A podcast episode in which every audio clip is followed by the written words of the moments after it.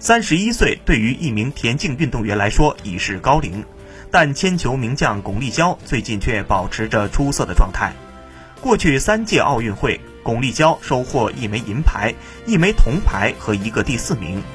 渴望奥运会摘金的她，早就摩拳擦掌，期待着东京奥运会。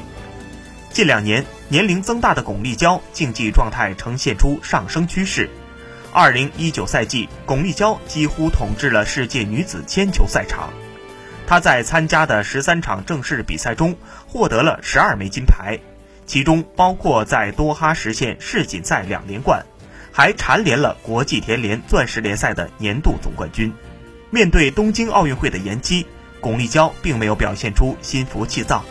乐观的她直言：“幸好不是取消了，所以没有那么悲观。”一年的时间我还等得起，我要做的就是努力调整，争取把最好的状态留到明年。